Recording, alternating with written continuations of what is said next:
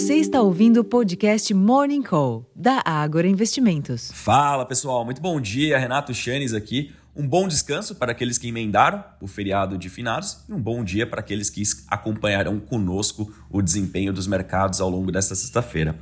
Os mercados internacionais ensaiam a quinta alta seguida hoje, mas atentos aos números de empregos nos Estados Unidos, que, mais uma vez, devem testar a visão otimista de parte dos investidores de que o ciclo de aperto do Fed está próximo do fim. Portanto, podemos ter uma inversão de tendência logo cedo, uma vez que o payroll sai antes da abertura dos mercados à vista, tanto aqui no Brasil quanto em Nova York. Dito isso, o que se vê agora cedo são bolsas da Europa e índices futuros americanos apresentando ganhos moderados.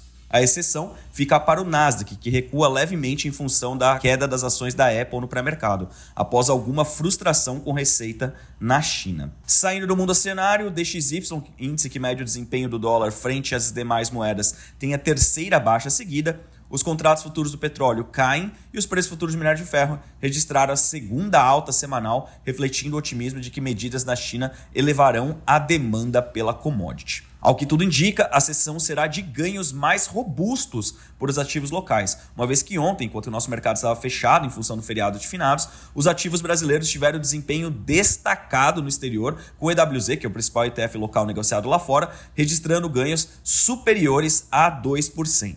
O movimento vem a reboque da decisão do Copom, que cortou a Selic em meio ponto percentual na última quarta-feira, trazendo-a para 12,25% ao ano, além da menção de manter o ritmo de corte nas próximas reuniões, o que deve fazer com que os contratos de juros de curto prazo caiam, para restaurar a verificação de meio ponto percentual nos encontros seguintes. Em termos de agenda, aqui no Brasil, destaque apenas para operações de rotina do Banco Central, mas sem grande influência sobre o rumo dos negócios. Nos Estados Unidos, o payroll sai logo cedo, às 9h30, com estimativa de desaceleração para 180 mil novas vagas em outubro, de 336 mil postos de trabalho gerados em setembro. Está prevista ainda a divulgação do ISM de serviços mais tarde.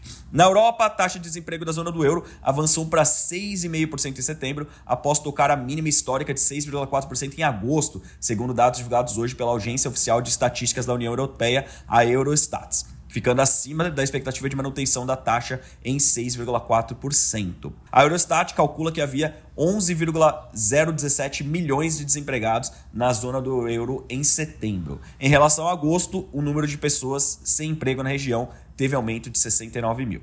Na China, o índice de gerente de compras do PMI de serviços avançou para 50,4 pontos em outubro, de 50,2 pontos no mês anterior, segundo pesquisas da S&P Global com a Caixin, o décimo mês consecutivo de avanço do indicador, agora acima dos 50 pontos, denotando a expansão da atividade econômica. Bom, pessoal, como vocês podem ver, tudo indica para uma sessão de ganhos, mas é bom lembrar, por estarmos numa emenda de feriado, a tendência é que tenhamos menor volume de negócios e por conta disso as oscilações tendem a ser amplificadas. Então, muita cautela para quem vai fazer operações de curtíssimo prazo, porque pode ter algum nível de oscilação, volatilidade mais alto do que o comum.